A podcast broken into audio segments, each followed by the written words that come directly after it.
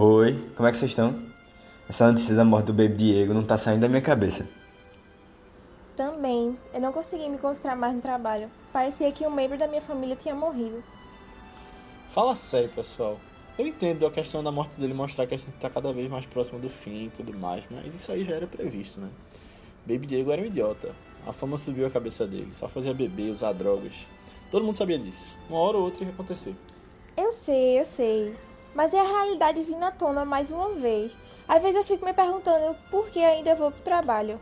Às vezes acho que é só pra me distrair, sabe? Ai, tem hora que eu tenho vontade só de fugir. Pegar uma casinha perto do mar, viver do que a natureza nos dá. Se afastar disso tudo, sabe? Só tu pra me fazer rir uma hora dessa. É, até parece que ia dar pra sair daqui. Todas as fronteiras estão fechadas, tu sonha muito. Se os refugiados conseguem entrar, a gente consegue sair, pô. Mateus, onde a gente iria? Não viaja, o que nos resta é tentar sobreviver e esperar que algo aconteça. Fala galera, bem-vindos a mais um Vice, nosso podcast de recomendação de filmes. Eu sou Leonardo Buquerque, estou aqui com o Matheus Cavalcante E aí, tudo bom? e Aninha Guimarães. Oi, gente. Nosso filme de hoje é uma indicação de Matheus, que eu não tinha visto, estava com vontade de ver há um tempo já. E aí, gostei pra caramba, e é Filhos da Esperança, de Alfonso Cuarón, filme de 2006. Isso, eu assisti esse filme muito, há muito pouco tempo, assim, comparado com, com um filme que tem quase 15 anos né, de, de filme que foi lançado, foi em 2006. E é um filme que eu ouço muito pouco falarem dele. Eu não sei se vocês têm essa impressão, para o nível do filme que é, sabe? É, eu gosto, gostei muito dele desde a primeira vez que eu vi. E assim, é aquele filme que você precisa assistir várias vezes se você quer pegar todas as referências que tem, sabe? Porque realmente é um filme extremamente imersivo, como o Coronel sabe fazer, né? Sempre. Tem um clima de tensão muito bom, atores muito bons, sabe? E, pelo menos eu, eu gostei muito do filme. Eu, vocês acharam o quê? Tô até ansioso pra saber. Esse filme, na verdade, Matheus, acho que é um dos filmes que mais me lembra tu, sabia?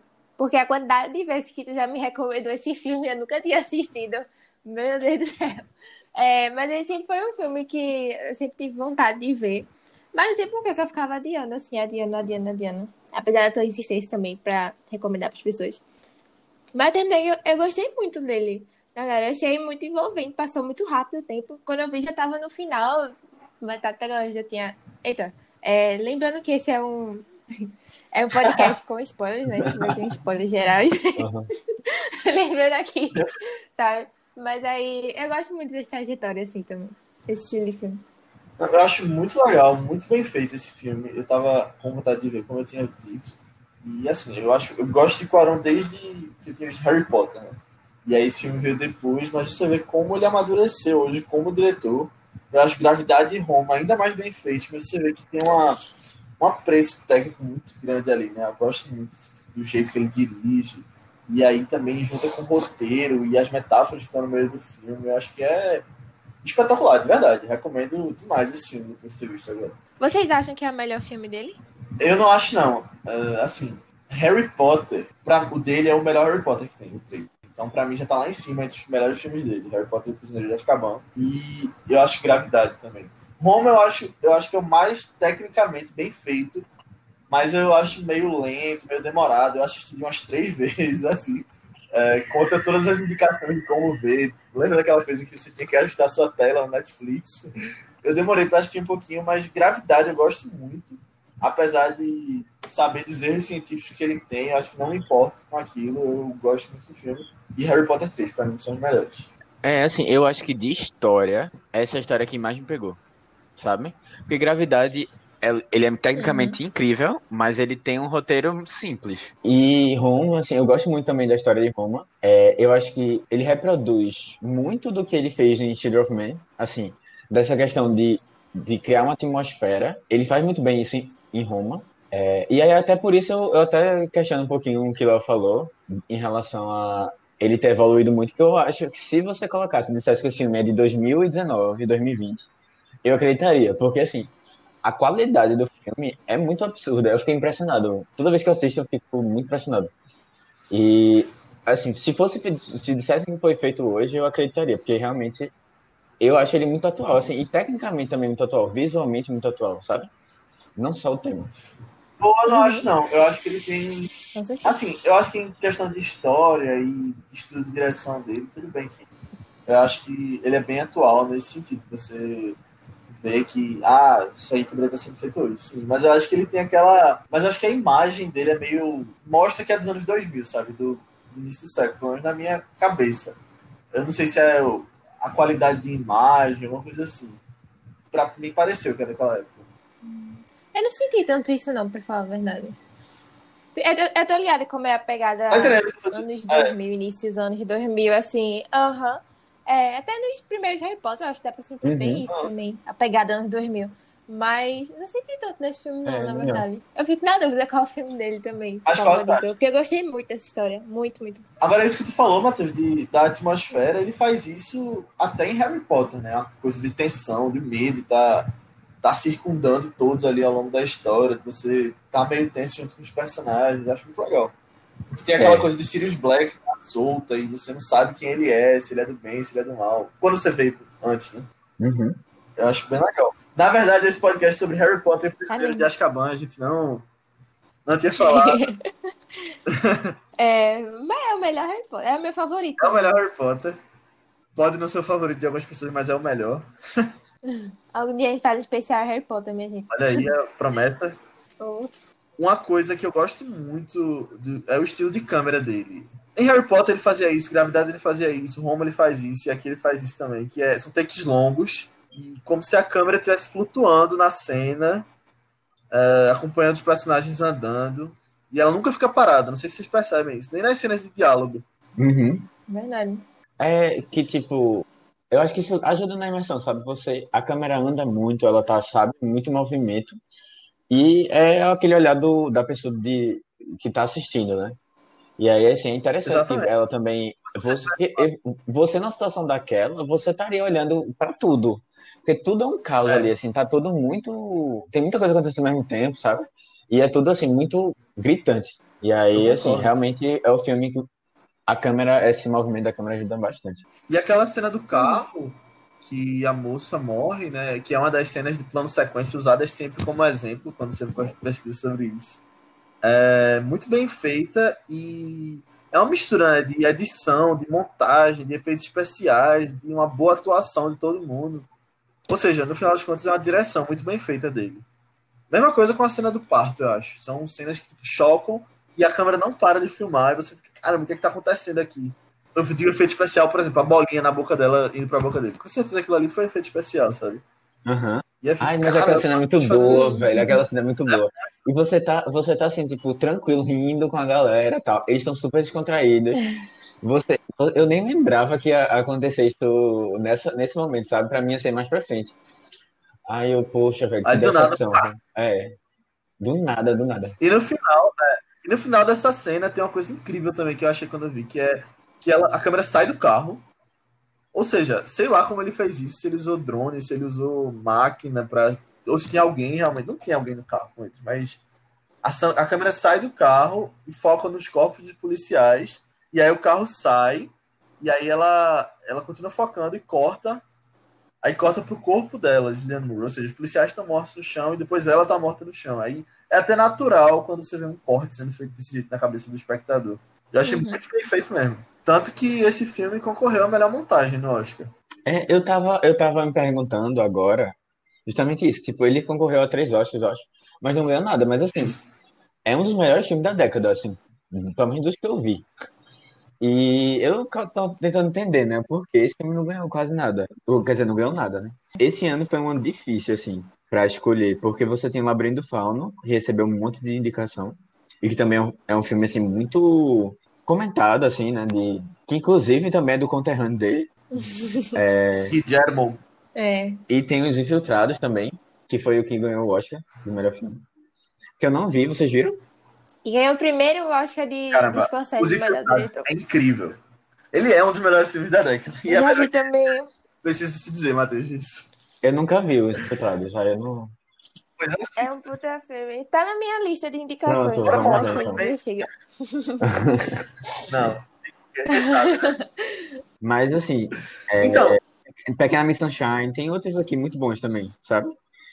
É, Mas- Ele perdeu em roteiro adaptado e em edição para os infiltrados. E agora, vendo isso, eu acho muito justo. Porque É, eu não as eu não duas. posso falar nada. né, nos dois quesitos, os infiltrados é melhor. Mas não que esse não merecesse. Acho que a indicação para ele foi super válida. Em fotografia, ele perdeu pro Labirinto do Fauno. É que tem a fotografia Mas assim, também. É, mas esse filme também, acho que ele fazendo toda essa direção incrível que a gente citou, junto com a fotografia de Emmanuel Lubezki, é uma obra de arte à parte, né? Porque esse cara é. Tipo, Lubezki, junto com o Roger Dickens, ele dominou essa década de 2010, né? Ele é um cara diferenciado na em questão de direção de fotografia. Ele dirigiu Birdman, O Regresso, A Árvore da Vida, Gravidade também. E é um cara que. Tipo, aí ele já estava muito bem, mas você vê também que ele ficou mais maduro, ele evoluiu né, nesses últimos anos, nessa década. Mas enfim, fala um pouquinho da história do filme, então, Matheus. Um breve resumo. Então, o filme tem uma premissa simples: as mulheres não têm mais filhos. E o último, a última pessoa que nasceu já tem mais de 18 anos. Na verdade, o filme começa com essa pessoa morrendo. É, mostra um pouquinho da, da tristeza que tá o mundo é, sem a esperança, porque tudo tá um caos, né? Pra que a gente vai continuar vivendo se não tem, não tem sentido, né? É, se a gente não consegue perpetuar, porque isso é muito da natureza da gente. Na verdade, de qualquer ser vivo. É essa coisa de você se perpetuar. Faz parte do, do instinto dele, né? E não é diferente pra gente, eu acho. E aí o filme, ele conta a história é, de uma pessoa que aparentemente é uma pessoa simples, que tá vivendo sua vida lá, assim, sem, totalmente estimulada com tudo. Trabalha pro governo e tal. E ele é envolvido numa história que um grupo... Um grupo quase extremista, assim, eu não sei nem como é que a gente descreve assim. Mas basicamente, é, esse grupo, eles são pró-refugiados, né? E contra o governo existe um momento, é o momento em que a Inglaterra praticamente é o único país que ainda conseguiu resistir, porque todos os outros entraram em colapso. Então, assim, ainda tem o governo lá funciona de uma maneira assim bem precária, porque a todo momento você tem ataques, você tem é, tentativa de entrada, né, de outras pessoas de outros lugares para a Inglaterra. E nesse nesse meio assim, você tem um esquema para que para levar uma, uma mulher que era uma refugiada, né, que conseguiu ter um filho, depois de 18 anos, a humanidade sem filho, ela conseguiu ter um filho, e o personagem principal se envolve nessa história para levar ela para uma para uma ajuda humanitária assim, fora da Inglaterra, é, que é o Human Project. A gente vai tentando entender ao longo do filme o que é está acontecendo com o mundo e ao mesmo tempo é, torcendo para que ocorra tudo bem com a menina e o filho dela que vai nascer, né? Acho que é, é mais ou menos isso, a história. E esse filme ele tem, ele vai passando por várias questões que hoje são muito relevantes, assim, de, de refugiados, de, de conflitos, de fertilidade, assim, cada vez mais a gente está vivendo numa sociedade que não quer ter filhos. E acho que são temas que a gente, que são bem interessantes da gente discutir. Uma coisa que eu gosto muito nessa história no início é o jeito que ele coloca algumas informações sobre aquele mundo e sobre os personagens também, mostrando em vez de falar, sabe? Assim, ele mostra a televisão passando e ele mostra tipo, o ambiente, as pessoas na rua, aí tem um ônibus lá atrás passando com um letreiro. Eu acho muito bem feito o jeito que a gente fica imerso no mundo sem ser de um jeito ah, artificial. Parece natural, quando você já sabe o que está acontecendo. É, sem precisar de muita, de muita exposição, né? Tipo Uhum. aqueles textos, Isso. roteiros bem Eu acho que é um tipo de coisa que outros cineastas fariam um letreiro no início, ou então colocariam uma narração em off. E aí ele consegue muito bem colocar no meio da história. Eu acho que logo na primeira cena a gente consegue ter uma noção assim muito grande de mundo e entender já logo de cara qual é do personagem principal, o tio, e das pessoas ao redor dele também, né? Tipo, morre o menino lá, todo mundo tá mega triste e tal, e aí ele ele tá bem apático, tipo, sem ligar com tudo ao redor, e aí de repente tem uma bomba que explode no lugar onde ele tava, sabe? E aí ah, sei lá, eu acho que eu achei bem legal. Logo na primeira cena, Uhum. assim, já deu pra entender Eu acho, muito eu acho do que, que é a o gente filme. já comentou esse assunto, assim, como a primeira cena é importante, né, no- nos filmes. Ela tem, ela tem que dar um tom muito bom. Assim, quando a gente fala de um filme bom, a primeira cena é uma coisa, eu acho que bem relevante. A gente de vez em quando comenta aqui sobre. De ser marcante para que É, você. bem porque, pô, é aquele impacto inicial, né? Você tem que contar muito para que a pessoa se sinta presa e conte e deixe a pessoa é, com vontade de ver o resto, assim, sabe? E aí ele precisa, pô, dar várias características. E esse filme consegue fazer muito bem, assim mesmo. Você conhece o personagem já de cara, entende que o caos, o caos está acontecendo, né? Porque logo depois que ele sai também já é uma bomba explodindo no, é, no, no café, né, que ele vai tomar. Então, assim, eu acho muito bom. Uhum. E essa bomba foi uma coisa que, pelo menos eu percebi que no final tipo, era só um reflexo do que estava acontecendo ali, sabe? Era para mostrar que tipo, essas coisas aconteciam. Uhum. Esses ataques e tal. Não era uma coisa muito importante no final das contas, não. Tipo, Eu fiquei pensando, pô, é uma coisa É, comum. é uma coisa. Aham. comum. Que tanto é que ele se levanta e tal, o povo continua a vida. É, é muito interessante É, isso. E aí você nada. vê essas pessoas numa crise econômica, uma crise social ali, que vendo o mundo como tá hoje, até assusta né, um pouquinho, principalmente com relação aos refugiados. É, eu senti muito aquele clima de contágio, sabia? De, de caos, um Medo. caos, é medo, assim, tipo, as pessoas não estão Aham. muito. Só que nesse caso aqui, você tem. é, as coisas não acontecem rapidamente, né? Elas vieram acontecendo já há muito tempo, porque já faz 18 anos que não nasceu ninguém. Então as pessoas já estão entrando nesse clima. E eu acho que deve ser assim, poxa, que perspectiva, né? Que não tem nenhuma. Né? A humanidade, pô, porque eu vou. É futuro, né? É, porque eu vou, sei lá, é porque eu vou trabalhar, porque eu vou, sei lá, o governo vai existir, assim, não, sabe? Eu, eu fiquei só pensando assim, o que é que eu faria numa situação dessa? Eu acho que eu viajaria, tentaria, aí eu fiquei pensando, cara, pra viajar eu precisaria ter, ter dinheiro, né? Porque, mas aí, assim, como Aí é que, é, Naturalmente tem que trabalhar, ia ser a mesma é, aí eu fiquei tipo, que merda, né? Mas a minha vontade era, a minha vontade era de viajar, assim, pegar e conhecer vários lugares, porque, tipo, né, não tem perspectiva, não tem, não tem como um sistema funcionar assim, sabe? Aham. Tirando a esperança das pessoas, né? É, Basicamente. Inclusive, eu acho que eu gosto mais do título brasileiro desse filme do que do americano, que é Filhos da Esperança, em inglês é Filho- Children of Men, né, que é Filhos do Homem. Eu acho que o título americano ele mostra mais uma questão de referência religiosa que tem ali por trás, mas eu acho que o título brasileiro mostra mais essa coisa da esperança que está tendo aí com aquele bebê nascendo, com todas essas coisas por trás que tem. Porque, por exemplo, o final, já transmitindo um pouquinho aqui, é uma loucura, né? Aquela coisa da guerra que está acontecendo. É, muitas pessoas brigando por causa de uma esperança, né? Isso também fala de religião, mas eu acho que tem muito mais coisa atrás. uhum. O que, é que vocês acham desse É. título? Só uma correção. É, no caso, é filho dos, ho- filhos dos homens, né? Children of Men. Filhos dos homens, é, eu falei do homem. É. Exato. Aí, assim, Verdade. eu, eu, eu, eu ia trazer essa questão, mas tu se precipitou. Mas poderia ser filho do homem se for um homem como espécie. Hum, certo, entendi. Mas eu me precipitei, foi mal. Não, não, tu se pre... Não, calma, Hum. entendi. Tu se precipitou é, porque eu tava com dúvida, aí eu ia perguntar pra vocês, mas tu veio perguntar pra gente. Aí eu. Ah. É, aí eu não sei exatamente. Eu fiquei Ah. pensando muito nesse título, assim. Quem são os filhos, né? Porque ela coloca no plural. Se fosse, tipo, um filho, aí você já saberia, né? Mas aí é tipo, todo mundo ou são os personagens que estão lá na história principal, assim, que eles nasceram, tipo, sei lá, são, são cria dessa esperança que surgiu, sabe? Eu não, não sei, não sei, eu fiquei pensando assim. E filho Talvez as pessoas, a partir de agora, são filhos dessa esperança, né? em geral, tipo, todo mundo, todo mundo todo. Em geral.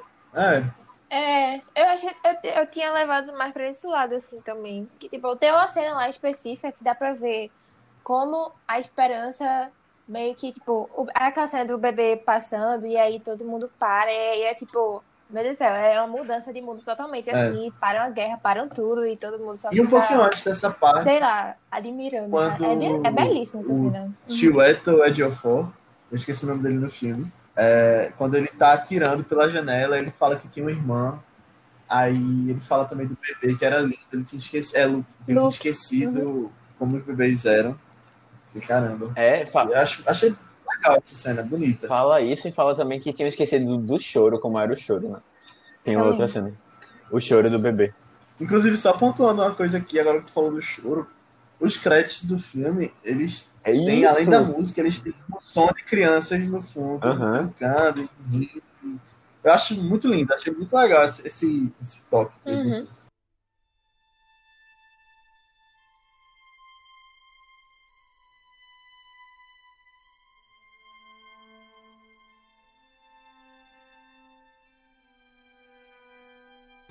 Tu vai fazer alguma coisa esse fim de semana? Eu tava pensando em ir pra casa do meu avô, lá em Tonbridge. Tu topa? Ai, não sei. Ultimamente viajar tem sido tão perigoso, mesmo pra lugares próximos. Deixa disso, Aninha. Pera aí. Mês passado eu fui e foi tranquilo. Eu vou ligar pra Matheus e ver o que, é que ele acha. Pera aí, vou botar no Viva Voz.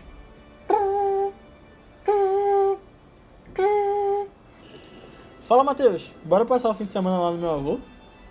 Cara, liga a TV. Estão falando de um ataque terrorista bem na estrada que leva pra casa do teu avô. Disseram que a mulher foi encontrada morta. Parece que estavam querendo pegar o carro dela. Mas o pessoal conseguiu fugir. Agora a polícia tá tudo procurando por eles. Caramba, eu tô vendo aqui. Eu sabia que ia ser perigoso. Podia ter sido a gente.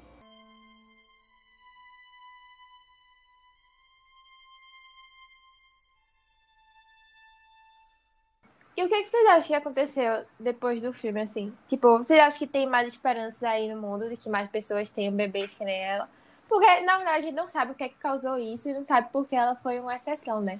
Mas vocês já acham que tem esperança, assim, pro futuro da humanidade desse filme? Eu acho que sim, eu acho que no caso dela só mostra que mais coisas podem vir a acontecer. Eu acho que devem levar ela e o bebê para algum lugar, né? Aquela causa humanitária que eles estavam indo, e talvez eles vão estudar eles e provavelmente tentar achar um motivo, né? Eu acho que agora eles têm mais base para tentar achar o porquê dessa coisa toda ter acontecido. É, eu, eu espero. Só porque ele termina, com, ele termina positivo, sabe, o filme? Mas é, sabe, né? a gente não tem muita noção do que é esse projeto humano e tal, Project, Human Project. É, qual é o intuito dele, assim, sabe? A gente acredita que é Sobre vai ter bom, o 2 que fala só sobre isso. boa. Mas, tipo, é, a, gente, a gente no começo acha que o, o, o pessoal que, que participa do... ah, como é o nome desse grupo, lembra? Peixes. É, Os é peixes. isso. No começo a gente acha que os peixes, peixes? eles são do bem, assim, são é realmente a salvação assim, estão prezando por isso. No final, a gente- na verdade, no meio do filme a gente já descobre que eles eles têm muito interesse por trás também com essa história toda, sabe? E aí eu fico meio preocupado assim, né? O que é que vai acontecer com o futuro? Porque a gente não sabe Uhum. nada daquele projeto lá. Mas assim, a gente tá esperando pelo melhor. Aham, sempre. Mas vocês acham que esse negócio foi por alguma coisa, alguma biológica que teve, alguma coisa assim, para as mulheres começarem a ter esses abortos e toda essa Ah, não sei, o filme não depois? mostra nada e É eu acho que nem é importante pra Sei. história. Será que foi um vírus assim? Tipo, eu acho que não tem o bastante pra... Não, eu Ah, sei. eu- eu tô tenho especulação. especulações. Não apresenta o bastante pra gente especular. Especular. Eu acho que deixa de papo, só não. Eu, eu, eu não sei, mas Eu assim, tem, tem um momento que ele fala que é, teve uma gripe que a- atacou o Ah, é verdade, em 2008 É, teve uma pandemia. Foi um ano antes do último bebê nascer. Eu, eu não sei se ele soltou essa Vixe, só pra. Só pra. Meu Deus, exatamente o que tu tinha falado no começo do, do podcast. Mas. Não, é que não tá Eita. final, eu acho. É, tava em off. A É, tua mãe falou, né? eu não sei se tem a ver, mas eu acho que ele deixa algumas pontas assim, bem soltas, bem soltas mesmo. Vai só pra. Ou talvez não, mas sei lá. A gente tava comentando assim inicial, né? Que você tem é, os ônibus passando com letreiros, sabe? E o filme todo é essa, essa tentativa de você ir atrás das, das pistas que ele vai deixando ao longo do caminho. E assim, ele faz questão, e eu acho isso muito legal. Você vê muito poucos filmes fazendo isso, de dar tempo ao que tá acontecendo atrás das cenas principais, sabe? Do- dos personagens principais. Eu acho massa. Pra criar uma ambientação mesmo, sabe? Ele faz isso muito bem em Roma, que tem vários momentos que com plano de sequência, inclusive, que ele você tá vendo a personagem principal, mas ao mesmo tempo, a cidade toda tá muito mal ambientada. Tá tendo conflito, tá tendo não sei o quê. E aqui também ele faz isso. E eu acho muito Gravidade interessante. Primeira cena de gravidade, quando a câmera vai chegando e demora. E é um plano de sequência, aí depois você vê aquela coisa sendo destruída toda, e tem vários detalhezinhos atrás. Aham, eu acho que isso contribuiu principalmente pra gente ter, assim, a noção do desespero, né? Da galera, assim, do caos, da falta de esperança. E aí, aí eu acho que isso deixou a cena do É bebê, assim, mais bonita. É dela passando, sabe? Eu me emocionei muito nessa cena. Sério, foi muito bonito. Muito Ah, bonito. sim, todo final. mundo, todo mundo, sei lá, se emocionando assim. É, é, é muito bonito como ele transmite um Verdade. sentimento de esperança nessa cena toda, sabe? Que é o que a gente, tipo, não viu o filme todinho, né? Mas Uhum. aí ele soube. E isso, de, da muito câmera tá sempre se movimentando, mostrando o que tem atrás, eu acho que contribui muito para a própria tensão do filme como um todo. Isso, verdade. Principalmente, tem, um- tem uma cena, pô, que eu fiquei tenso pra caramba, que foi na hora que o bebê vai nascer, que eles estão no ônibus e a bolsa estoura. Aham, exato. Essa cena é muito boa. Aquilo ali, meu amigo. Ah, é. E aí eles levam a parteira A parteira? É a mulher que ia fazer o parto. Ah, sim, sim, sim. A do hospital. Que Era tam- a é, exatamente. Que a- você- A ela morre dela. lá, provavelmente morreu, né? Que aquele povo que descia ali tava todo de joelho, assim, né? Pra, com a mão na cabeça. Lá, provavelmente ser, tipo, levarem um tiro, né? E morrerem. Aí eu fiquei, puxa, velho, descartada totalmente a mulher, assim. Mas que triste. Mas. Mas é, é, isso aí, porque ela quer fazer o parto. Aham, exato. E, é, e ela o tempo todo assim, gritando, eu, cala a boca, velho, cala a boca, porque vão ouvir, vão É, subir, tá deixa grávida. quieta, É. Só que assim, não dá, né, pra você não gritar, eu não sei, mas provavelmente não dá. Pra você não gritar, eu, você Ah, não, eu assim, tava muito falando tenso. da grávida ficar quieta. Não, eu tava falando com a senhora. Ah, não, tô falando da Não, grávida. não, a grávida não tinha como fazer nada, não. É, É, mas eu, Ah, não, você tá fica, louco. você fica É, eu nervoso, acho que eu tá ligado? não, Mesmo não tinha sabendo como que, tipo, fingir é uma você não situação está entrando em trabalho de muito parto. né? incontrolável, mas você fica extremamente angustiado, assim, nervoso, porque vão ouvir o povo tudo curioso do ônibus, né, querendo entender o que, é que tá acontecendo. Ai, meu Deus.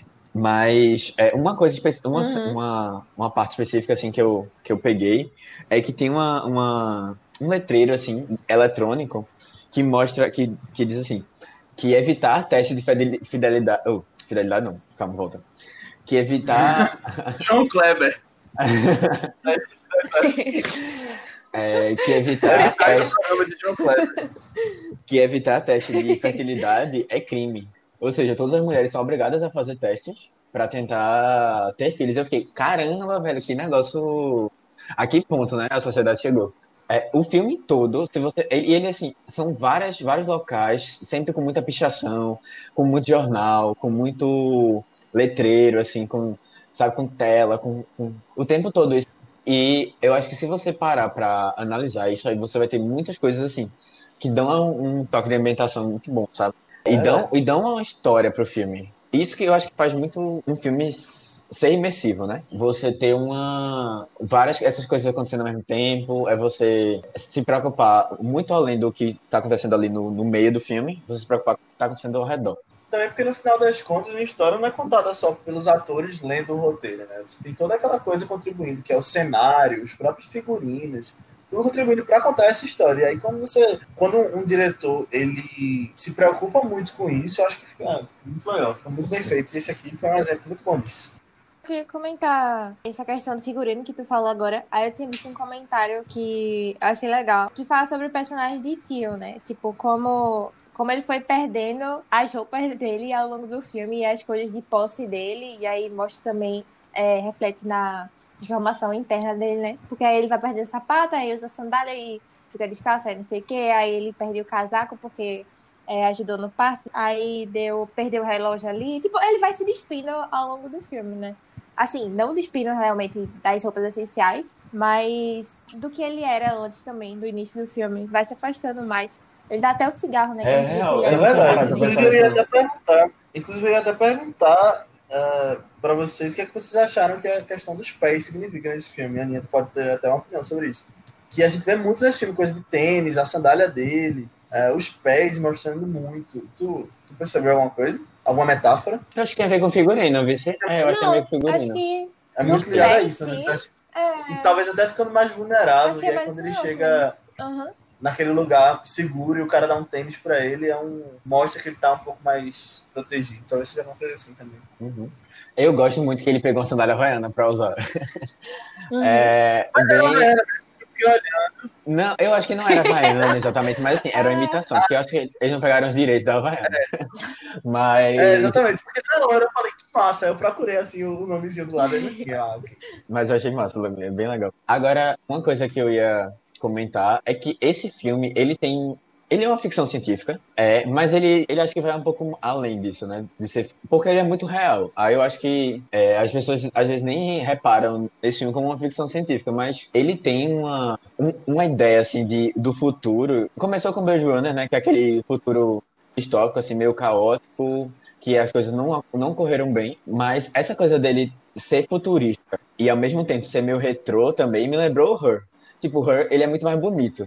E assim, as cores, tem, tem um trabalho com cores diferentes, mas é, essa pegada de passado e futuro, assim, vivendo juntos, né? Eu achei muito legal, porque pô, você vê o ônibus, mas o ônibus é um ônibus super antigo, Só que quando você vai ver a, a- tem um letreiro lá digital, assim, passando as informações. Aí você vai lá pra. Como o menino tecla no, no, no computador, sabe? As telas do computador são super diferentes.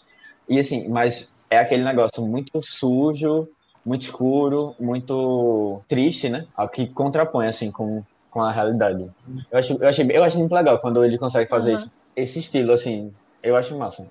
É massa. Tem uma coisa que eu achei engraçada no filme, que ele tem um- uma- uns pontos assim de quase cômicos, assim, que você ri um pouquinho. Porque eles são meio irônicos e tal. É, a, principalmente a menina que engravida, ela, ela é bem, bem irônica quando vai falar com o tio. Mas é, é engraçado, ele acaba envolvido nessa história, mas ele não. Ele, eu acho que ele começa assim, porque ele tá tão sem graça na vida, e ele revê a ex-mulher dele. E acho que ele fica assim, caramba, eu vou me aventurar aqui, porque, sabe? Ela é uma pessoa legal, que eu gostava, que eu tinha um sentimento por ela e tal. E ele começa, sabe, eu vou no rolê com uma boizinha, assim, pra ver se acontece alguma coisa, minha vida tá tão sem graça. E quando vejo, ele tá envolvido nessa história, assim, super é, profundamente. E, inclusive, a mulher, a mulher morre, né? E imagina, você vai pra um rolê, assim, eita, caramba, eu vou ter a oportunidade de, sabe, me divertir um pouquinho, porque minha vida tá um saco. Aí eu vou pro rolê com a minha ex-mulher, que eu gostava muito. E no, no começo do negócio ela já morre, assim, eu ia ficar muito decepcionado, velho. É um rolê comum de você ir no shopping com a. Com a Não, não é. Mas assim, eu acho que ele foi muito cativado por essa, por essa relação com a mulher, sabe? Tanto é que eles chegam a se beijar, assim, tem um, você percebe uma tensão assim, é, entre eles dois. Uhum. É, Né? eu, em eu pouco queria até tempo, ter visto assim. mais a relação deles, porque Pois eu achei é, tão eu fiquei também interessante. Eu fiquei com pena, assim, que a mulher morreu Mas eu acho que isso é, dá um gás do- muito bom pro filme, assim, querendo ou não, pra história. É verdade, concordo. Mas eu acho que muito disso é aquele sentido que a gente já falou um pouquinho aqui em outros episódios, de que o espectador é meio que um coautor da história, né? Eu gosto muito do filme que faz isso, que ele não revela algumas coisas para que a pessoa leve suas próprias experiências e vá completando com o que ela tem na cabeça. Eu acho que isso enriquece muito a obra. Assim, eu não acho que seja preguiçoso, porque em alguns momentos pode até ser preguiçoso de um escritor não colocar informações, mas eu acho que quando é bem feito, a pessoa leva suas experiências para um filme, ela assiste de um jeito. O, o, o espectador não é passivo nessas histórias, sabe? Ele leva suas experiências, ele interpreta muito do que ele, ele já viu ou que ele acha que pode acontecer. Eu acho muito legal isso. É sim. Então, o filme, como a gente acabou comentando Sim, sim. um pouco, ele traz é, uma situação caótica e que em que é, você tem uma grande imigração de refugiados para a Inglaterra, porque é o único país que sobreviveu. Você tem uma repressão imensa da, da polícia, do exército do país. Você tem te- é, ataques terroristas acontecendo em vários pontos. Quase uma coisa meio guerrilha, assim. E são, são várias questões que a gente observa no mundo de hoje. E assim, é, eu não sei se vocês tiverem esse sentimento, mas eu acho que se eu visse o filme em 2016 e eu visse agora, ou 2016 não, desculpa, 2006, e eu visse agora, eu acho que eu agora ficaria mais impactado, sabe? Porque hoje em dia essa questão de, pelo menos de refugiados, de, de imigrantes, cresceu muito, né? Na, principalmente na Europa, né? Aqui no Brasil também a gente tem alguns pontos, assim, tanto Haiti como Venezuela, recebendo muitos refugiados desse país, porque estão passando por situações muito complicadas lá. E a gente vê é, constantemente, né, é, imagens de, ou notícias de, de vários problemas que aconteceram, tanto os Estados Unidos e México, toda aquela, aquela confusão lá envolvendo os dois. São temas muito atuais e, assim, são, é muito preocupante isso que você passou o tempo e os problemas parece que ficaram mais evidentes. Eu posso fazer um paralelo disso que tu falou muito com Contágio também, que a gente viu que é um filme de 10 anos atrás que acertou muita coisa que está acontecendo agora e coisas pontuais, né? Uhum. Mas o que eu penso em relação a isso é que esses filmes, muitas vezes, ou o livro que ele é baseado, tem uma pesquisa muito forte envolvida, sabe? Seja de cientistas, ou de historiadores, ou gente que vai atrás, sociólogos. O próprio, a própria autora do livro, ela com certeza deve ter feito uma pesquisa incisiva. E aí, nessas, nesses, nesses artigos científicos, nesses, uh, nessas pesquisas como um todo, tem muita coisa de futurismo, né? De achar, de estatísticas que mostram que daqui a tanto tempo essa coisa pode acontecer ou não essa coisa dos refugiados, por exemplo, certamente via-se uma tendência, né? Quando você tinha o pessoal lá no Oriente Médio e tal. E aí isso vai contribuindo para fazer uma história. E aí, tanto esse como um contágio da vida, tem muito disso, dessa pesquisa muito grande por trás de tendências. Mas aí eu fico pensando, qual será que é o filme de hoje que a gente tá negligenciando e sem achar que é sério, que daqui a pouco a gente vai falar, caramba, esse filme de 2019, 2020, 2018, foi, acertou tanto. Eu, espero que seja uma história boa, positiva. É, eu acho que pode ser Perdido em Marte. É a minha, É. a minha É. referência. Pra... pode acontecer. Boa, é uma boa. Mas eu acho que lá pra 2030, por aí, né? 2035. A 2030 daqui a pouco. É, não é, real. É. Esse filme, inclusive, é cheio de referências, né? Coisa bíblica, artística. Ele tem muita coisa por trás ali que, como tu falou no começo, Matheus, dá pra assistir o filme mais de uma vez e ir percebendo coisas novas, né? Inclusive a cena que tem o primo de, de Theo no início do filme é uma cena bem cheia dessas referências, né? Além do filme como toda aquela cena em si, como tá mostrando o apartamento dele, mostra várias obras de arte, várias esculturas. Inclusive, como fã de Pink Floyd, eu gostei muito de ver o porco do álbum Animals voando no fundo ali, junto com as outras obras de arte históricas. É, quando, quando eu assisti, eu fiquei tentando entender por que o porco ali. É, e aí depois É eu fui, ver- fui ver que era do Pink Floyd, mas também tem um pouco a referência com aquele filme, aquele livro do, da Fazenda, que, sabe aquele livro que é a Revol- a Revolução Sim, dos a Bichos? Revolução dos Bichos. Exato. Revolução dos bichos. Mas o, o, mas o balão de porco é do álbum Animals. Que, nas obras de Pink Floyd tem muita coisa assim. Inclusive, o, esse álbum tem muita coisa de Revolução dos Bichos. Ah, pronto, exato, é, exato. Ainda sobre essa cena lá da visita à casa do primo dele. Uma das obras que eu gostei de, de reconhecer e tal foi Guernica, de Picasso. Que aí Sim, retrata na sobre. Aham, retrata sobre bombardeio durante a Guerra Civil, né? Espanhola. E aí, tipo, tem. Normalmente quando mostrava é, o enquadramento de tio falando, sempre tava um quadro logo atrás, né? Achei Uhum. massa também. É legal isso. Muito bem feito. Vocês viram que nesse quadro é, existe uma referência a Pietà também? Aham. E viu isso, né? Ah, achei muito massa. Eu não, eu, não, eu, não, eu, eu não sei se eu já parei pra analisar Guernica assim, com calma, Eu- mas, mas Inclusive- é, ele faz uma referência a eu fiz curso de espanhol quando eu tinha 14 anos. Aí eu lembro que a gente estudou o quadro lá. Tu fez o quê? 14 anos? Cortou aqui. Um curso de espanhol durante Ah, um que ano, massa. assim, mais ou menos. É, eu. Era eu vi legal, na aula de literatura do colégio. Uhum. Inclusive, nessa mesma cena, ele fala que não conseguiu recuperar a Pietà, né? E que ele não conseguiu salvar a obra e tal, assim como as outras que ele tinha feito. Mas é bem legal, porque essa obra, ela tá contida no filme como um todo, né? Até no tema. E no final, tem uma referência muito visual, que é uma mulher segurando o filho nos braços, o filho morto, que seria Maria de Jesus, né? E ali é claramente a obra. Eu achei muito interessante isso que ele fez. É, e é aquela coisa, tipo, a gente não conseguiu recuperar a Pietà, ou seja, ela foi destruída, foi roubada, sei lá, mas a Pietà tava acontecendo, né? É. Exato. Tem, um, tem uma foto que o Aaron disse que pegou, é, essa imagem que repercutiu há muito tempo atrás, né? Porque o filme é de 2006, mas é, que é- mostra assim, tipo, uma família. é, eu acho que não, eu não sei se é no Oriente Médio, mas parece ser no Oriente Médio. De uma família em que a mãe tem a mãe e o, filho morto, ela segurando assim, desesperada também. Ele disse que pegou muito desse, dessa foto também, a, a referência. Que o fotógrafo tirou, e aí logo é, conectaram com a Pietà, né? E Afonso Cuarón quis trazer ainda mais essa referência para o Ah, Pro filme. massa. Eu, Caramba. eu não tinha visto, não. Eu acho muito triste essa história toda das guerras lá no Oriente Médio e tal, dos refugiados. Quando, é, fico, quando para pra pensar, né? E tipo, Uhum. o filme, quando mostra assim, você vai fazendo referência pra uma. Que tipo, essas coisas estão acontecendo. É, é pau demais. e cru, assim, é muito cru, porque pô, É. tem uma cena que eles estão queimando os corpos, assim, que ele passa assim, vira de lado e tá um monte de, de corpos sendo queimados, que eu acho que é porque morreram, mas você não tem onde enterrar ali É. naquele campo de refugiados. Campo de refugiado é uma coisa assim que a gente não tem muita noção, né, de como funciona, mas pelo que eu, pelo que eu vi já, tem campos de concentração que tem campos de concentração não, campos de refugiados que tem muita gente, assim, é uma loucura, é, acontece muita desgraça, assim, não tem como controlar muito bem, muito problema. assim. Velho, e tem campo só de criança, pô. Pois é, velho. É absurdo isso. Muito triste. Triste e assim, ah, velho. Ah, porque você fica pensando nisso e você vê que faz uns paralelos com, com a vida real. Sabe aquele, aquele meme do Cinematic Parallel? Não sei se você já viu. Não. Pronto. Aí você fica assim, caramba, velho. Só que de coisas tristes, não coisas engraçadas. É, exatamente, né? É.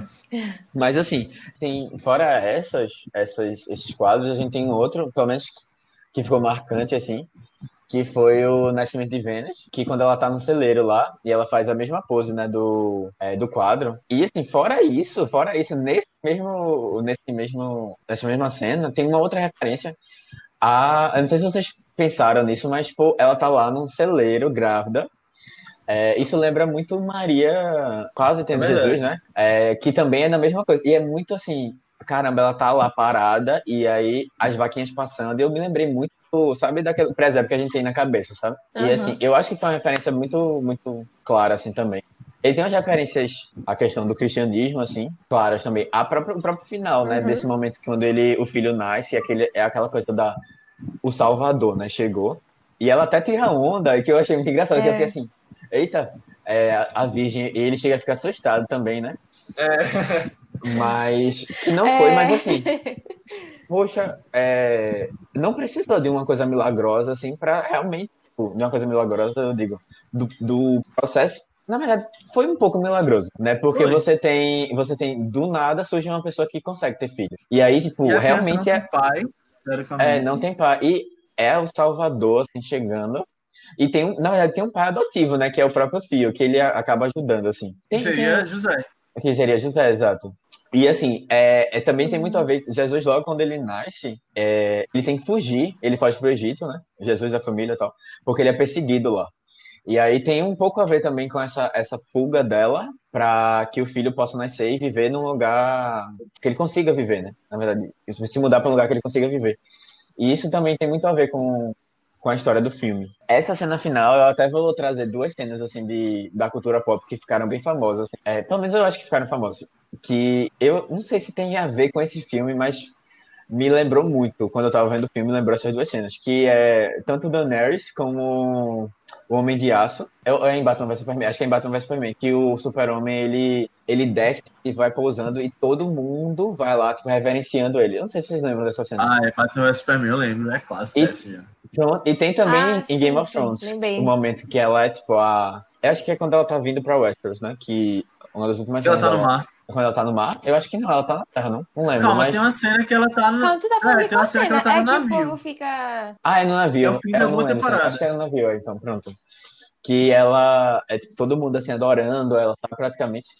E eu achei Não, que não me é lembrou muito. não, então. Calma, é, não, eu acho que tá falando da cena em que ela é chamada É. de mãe, né? Isso. Pela eu acho, galera. eu É acho essa? que é. Que é na, eu se lembro que é Ah. na Terra. É na Terra, é quando ela tá entrando naquela cidade. Acho que foi na primeira cidade que ela livrou da escravidão. um negócio assim. Não é a dos. Que eu não lembro o nome da cidade, não, mas é, é lá no leste. Não, acho que não. É, é depois, não? não, é antes. Deixa eu não. procurar isso aqui. Não, é depois, sei lá. eu Percebe que Mas é, é de porque Game os of Thrones Imaculados ela estão pega ele. Mano, atualizadíssimas. nossa, é porque é muita coisa de Game of Thrones pra lembrar de tudo. Enfim, eu acho que Uhum. a- você vai lembrar é a cena que ela tá no meio, assim, todo mundo faz uma reverência a ela. E, tipo, todo mundo junto. É exatamente igual a cena de, de, do Batman vs Superman. Tipo, só que a diferença é que é mulher e tal.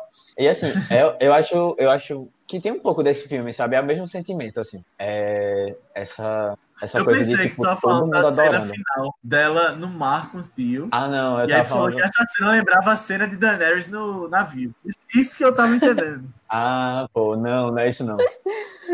Acho que é, é, é- a cena não é no final exatamente, mas é, tipo, já o pós-final, né, da história. Mas sabe o que me lembra, então, agora que tu falou disso? Senhor dos Anéis, a última cena. Uma das últimas cenas. Também não, é finais, assim. Quando tem os hobbits, que eles vão visitar o Aragorn, rei, e todo mundo se ajoelha pra eles. Ah, spoiler do Senhor dos Anéis, eu sei que tipo, a pessoa chegar aqui não ter visto Senhor dos Anéis, mas É. é, spoiler. É. Aham, mas assim, é- e é muito emocionante, ele falou, e, tipo, real, você fica muito emocionado, porque eu acho também a trilha sonora ajudou muito. Quase não tem trilha sonora no filme, mas quando tem, assim, é os momentos, assim, bem chave pra você Verdade. sentir mesmo o momento. Quando tu falou sobre as referências de cristianismo, eu tava pensando, e eu fiquei pensando na hora do filme também, sobre os três reis magos. Que tem, né? Os magos que vão visitar Jesus no nascimento. E aí eu fiquei pensando, e aí na cena do parto você tem, tudo bem que tio pode ser José no contexto geral da coisa, mas você tem três pessoas que estão com ela, né? Na parte que, pelo menos quando ela acorda e o bebê tá ali, além de um animalzinho, que é o cachorro, mas seriam os animais da, do estábulo. E ali você tem a mulher que ajuda, o policial e o tio. É, eu não tinha pensado não, mas faz sentido também. Apesar de que o policial, ele, ele é. Ai. Ele mais atrapalha do que É ajuda, ódio, né? É. Na história de Jesus. É. é. Eu não sei se isso é bem uma referência exatamente a esse ponto do cristianismo, mas, tipo, o, o nome dos, da- do grupo extremista ser peixes me lembrou o símbolo de peixe que os cristãos usam, sabe? É Porque verdade. ele começou na época em que os cristãos estavam sendo perseguidos, e aí era meio que tipo um símbolo secreto do cristianismo. É Aí verdade. lembrou, assim. Boa. Que né? as pessoas Verdade. faziam um lado e o outro fazia, completava o peixe, né? Aham. É, se fosse, se fosse cristão, aham. Hoje muita gente usa na parte de trás do carro esse mesmo símbolo de peixe. Aham. Apesar de que é, É. você vê, são personagens assim muito, sei lá, eu acho que o filme ele apresenta a sociedade assim, ela muito complexa assim, né? De, é até o pessoal que, pô, porque você fica pensando, eles ali são estão contra o sistema, né? Toda a situação que está acontecendo ali, querem ajudar, mas ao mesmo tempo eles são extremamente radicais, eles estão dispostos a matar muito e eles matam muito no filme. É, pessoas importantes inclusive e querem usufruir dessa, desse milagre assim que aconteceu pra eles, sabe, Pra o benefício dele. Então assim, são personagens Uhum. muito contra, assim, não contraditórios, mas assim, pelo menos é, não são personagens simples assim. Mas no começo eles são é, a gente acha que eles são tipo salvadores, né? Mas aí depois a gente descobre que não. Sabe o que eu acho que isso pode significar? Uma referência aos extremistas religiosos, que matam em nome de Deus e, e acham que estão certos fazendo isso, mas que, no final das contas, acabam fazendo ataques terroristas em nome dessa esperança, em nome de uma coisa, e não é certo, né? Porque estão matando muita gente. Uhum. Faz sentido. Eu acho que essa mudança da nossa visão em relação ao grupo muda também com o nome dele, né? Tipo, no início eles se autodenominavam como peixes e aí a gente. Todo mundo conhecia ele como peixe. Mas a partir do momento que a gente descobre que a morte de Julian foi uma coisa interna, é, a gente ouve falar que eles são a rebelião agora. E até no final, quando é, é Luke, né? O nome daquele, o líder, se Uhum. encontra com o tio de novo, eles, se- eles se chamam de rebelião, né? O uprising. Aí eles meio que já estão tomando uma forma já mais. Se revelando, né? Sim.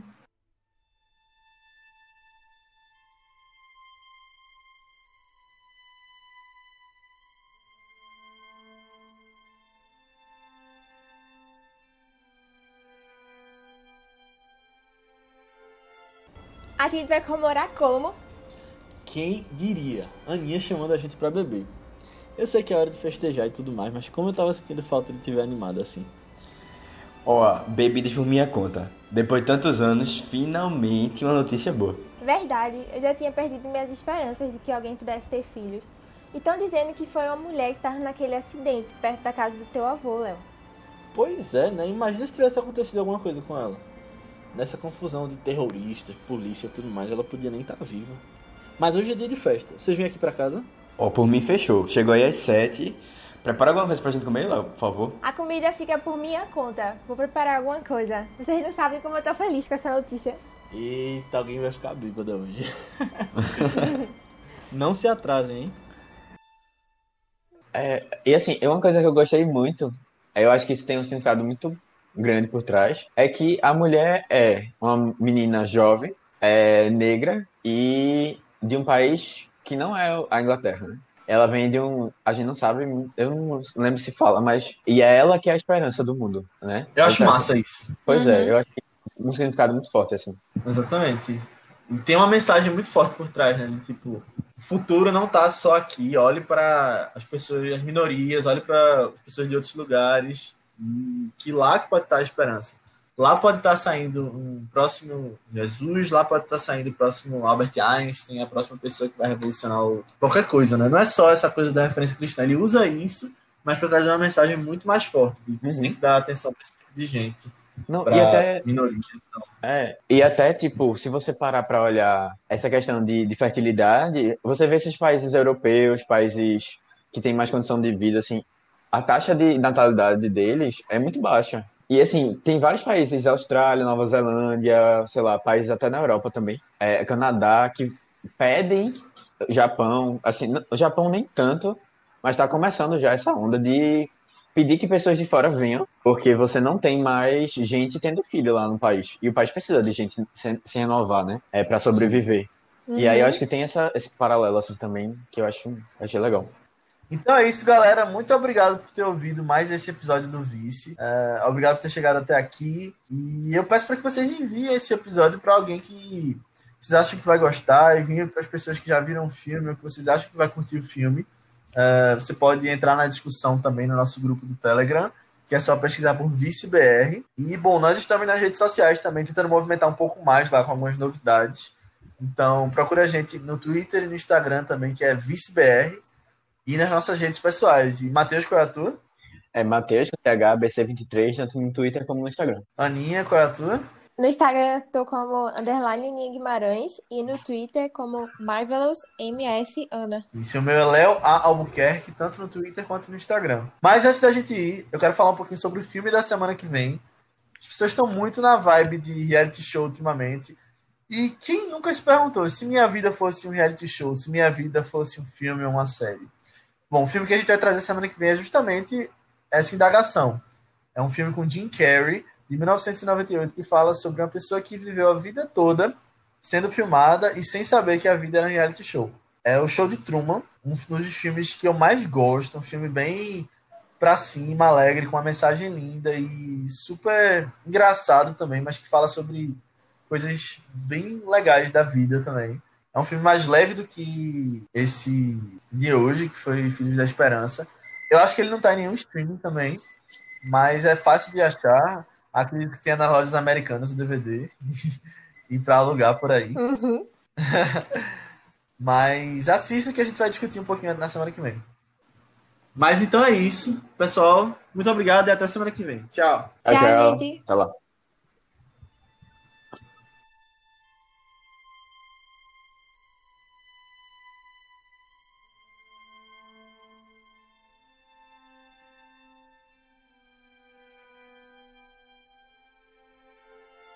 Eita. O, o, o cuscuz tá aí, Aninha? O Léo, não sei. Oi? Tu não viu não a fita não do cuscuz? Oi? O do pé. Não aqui não. Não? Não, pô. Aquele É o quê, apitozinho que tem quando vão vender cuscuz na rua, sabe? Que vem um cara passando. Então vocês nunca pararam nisso, não? Ah, é, não ouvi Ah, não. eu não vi não aqui. Ó, Aqui foi não aí, vende foi aí sim. Foi não. um. Ah, eu vi, eu vende vi. salada. Ah, foi. Eu senti. Então é aqui não vem aqui. É cuscuz, não. aqui. Aqui vende salada. O bairro de Aninha é, é saudável. Mas é, normalmente. Não, mas normalmente. Eu nunca tinha visto vendendo cuscuz, não. Normalmente é um cara que fica gritando. Não, aqui É é, a é bandeja de ovos com 30 ovos é 30 reais. 30 reais, não, é 10 reais. Não, não, foi mal. 10 reais a bandeja. Que eu vou. Não. Nada. É que eu falei 30 ovos, acho que eu não Ah, sim. é, a- é, Ele fala bandeja duas vezes, é a bandeja de ovos com 30 ovos, é 10 reais a bandeja.